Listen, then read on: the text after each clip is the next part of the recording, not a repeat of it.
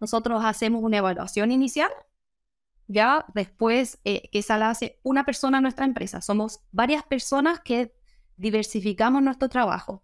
Después tenemos todo un equipo de educación, ya, de todo el personal.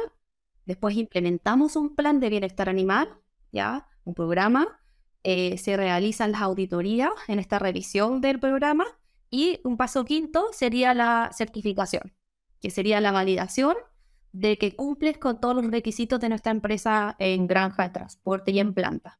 Y nosotros, por ejemplo, para que una empresa pueda obtener el sello en un producto final, tiene que certificar granjas, transporte y planta. Tiene que certificar toda la cadena.